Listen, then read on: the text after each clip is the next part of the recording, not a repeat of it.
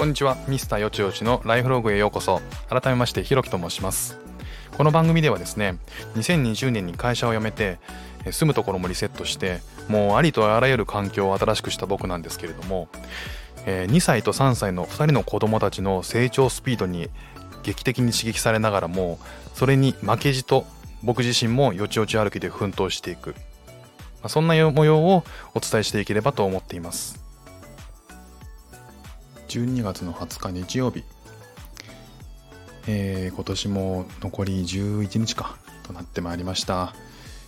えー、私はですね昨日、えー、シンガポールの、えー、14日間の隔離を終えて、えー、初めて、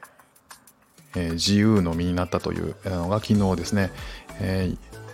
妻と合流して、えー、2人の息子2人と,、えーと、ホテル隔離だったんですけれども3ヶ月離れて暮らしていた妻と、えー、合流をして、えー、初めてのですね、えーと、夜を迎えたのが昨日ですね。で今日は、えーまあ、昨日は午前中はホテルにいたので、えー、今日は初めて、えー、自由の身として、えー、シンガポールの朝を迎えたという感じですね。あのすすごくこう、まあ、14日間ね同じあのホテルの窓から同じ朝日を見てたんで、えー、今日はいつもと違う朝日を見れて、まあ、自由な身ということもあるので、えー、まあ、美しいなっていうふうに感じましたね。えっ、ー、と僕が住んでる、えアパートえー、っていうのが7階なんですけど窓から、えーと、ちょっと遠巻きにヨットハーバーが見えてヨットハーバーに、えーと映る朝の光が、えー、キラキラとこう揺れ動いているのを見てなんか美しいなっていうのを感じる余裕が出ました。えー、昨日はですね、えー、まあ、息子2人が、えー、久しぶりにほんと3ヶ月ぶりに、えお母さんと一緒に寝るっていうのねすごく楽しみにしてたわけなんですけども昨日驚いたことがですね、えー、昨日の、えーと、熱かせっていうのは僕はずっと、えー、本を読んでそのまま一緒に寝るっていうのをずっとやってきたんですけど昨日は、えー、本を本を読むところっていうのはもう、えーと、お母さんがやってたんですね。僕の妻がやっていて。でその後に、えー、妻が部屋からおもむろに出てきて読んだ後に。で、えーと、息子が、えーと、泣いてたんですよね。で、えー、半分まあドアの隙間空いててでも泣いてて。でどういうことだと思ったらあのまあえっ、ー、とお母さんに聞いたらいや今日から今日から、えー、一人で寝るっていうことをやらせたいと。で、えーと、一人で寝るきっかけとして何かきっかけがないと始められない始めにくいかなまずシンガポールに来たんだシンガポールの、えーと、お友達はみんな、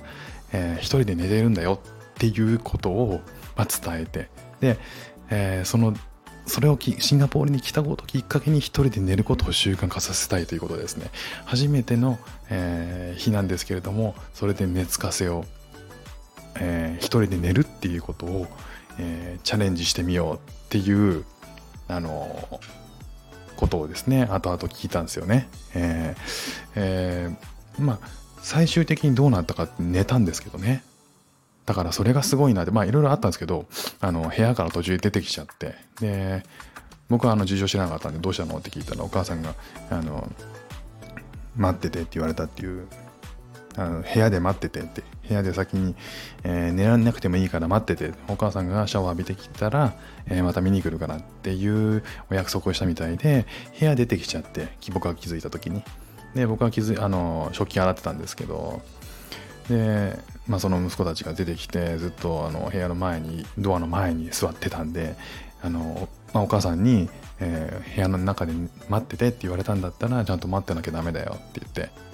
でそれでまああのまあ、すごすごお部屋に戻ってそしたら寝たんですよね。いやなんかこうまあ大きなね、えー、息子たちにとっては衝撃だったと思うんですけど大きなこう、あのー、切り替えをする時って何かやっぱきっかけがないといけないっていうことだと思うんでまあシンガポールに来た、えー、タイミングで、えそれをチャレンジするっていうのは、まあ、大事だと思うんですけど大事というかいいチャンスだと僕も確かになと思ったんですけど、まあ、それをね初日にやり遂げるっていう母の母もすごいなっていう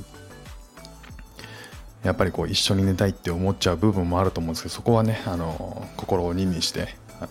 息子たちの成長のために、まあ、そうやってみたっていうことらしいんですよね。ただまああの久しぶりに会えて、えー、息子たちのことが大好きだよとかっていうこうコミュニケーションをすごくとってでそれが、えー、一緒に寝ないことは嫌いだっていうことじゃないんだよっていうこともちゃんと,、えーと、伝わってたと思う。っていうふうに言ってたんでそうかそうかでもそういうふうに考えながらコミュニケーションしてたんだなっていうのはさすがにまあやっぱり